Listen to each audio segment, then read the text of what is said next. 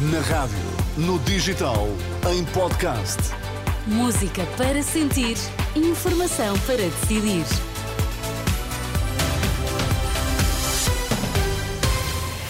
Hora de ouvirmos as notícias, a edição do meio-dia com a Maria João Costa. João, o que é que temos em destaque? Máscaras e teletrabalho são duas das medidas recomendadas pela Ordem dos Médicos para diminuir o impacto das infecções respiratórias. Carlos César mantém-se na presidência do PS. Pedro Nuno Santos acaba de anunciar que convidou o dirigente socialista. Vamos lá, as notícias na Renascença. A Ordem dos Médicos avança com recomendações para minimizar o impacto das infecções respiratórias face à atual situação de elevada circulação de vírus. A Ordem recomenda o uso de máscara em hospitais, centros de saúde, lares de idosos ou em ambientes fechados com grande concentração de pessoas, como indica Felipe Frois. O regresso da máscara faz todo o sentido atendendo à, à, atividade neste momento epidemiológica que se vive no nosso país em termos de circulação de vírus respiratórios e neste momento em particular o vírus influenza. A máscara serve para proteger a pessoa que a usa e serve para proteger quando essa pessoa está infectada os outros.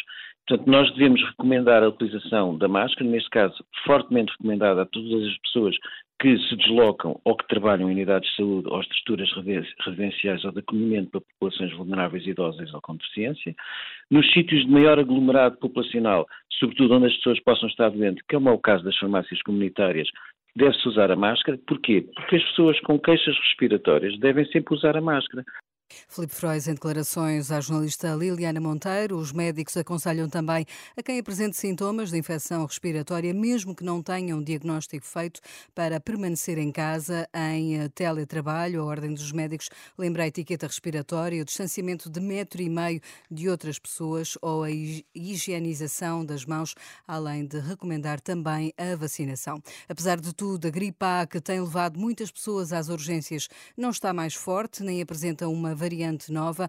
Em declarações à Renascença, o virologista Pedro Simas diz que não há, nesta altura, evidências de maior gravidade do vírus que circula. Há toda uma especulação e uma, uma excitação e uma ansiedade que tivemos, atravessamos uma pandemia. A gripe A sempre existiu e nunca desapareceu nem nunca vai desaparecer. E até há dois subtipos de gripe A a circularem neste momento Uh, uh, no mundo inteiro. A gripe A, de repente, não ficou mais virulenta e, neste momento, não existe evidência nenhuma no hemisfério norte, que é onde a gripe A está mais ativa por ser inverno no hemisfério norte, que o vírus tenha mutado uh, ou tenha desenvolvido uma, uma, variação que seja mais virulente e cause maior doença, com mais gravidade e que possa levar à morte. Não existe evidência nenhuma disso.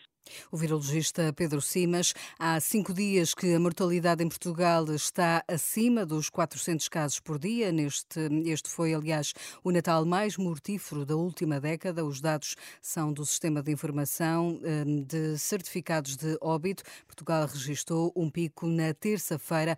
Morreram 470 pessoas. Carlos César mantém-se como presidente do PS. Pedro Nuno Santos acaba de, de, de anunciar que convidou o o dirigente socialista a continuar a assumir as funções no partido. Em nota enviada à Renascença, o gabinete de imprensa do líder socialista refere que a candidatura de César à presidência do partido será, ao que tudo indica, consensual. Atualizamos a informação dentro de uma hora, Teresa. Obrigada, Maria João. Um bom ano para ti. Obrigada Até igualmente. Já.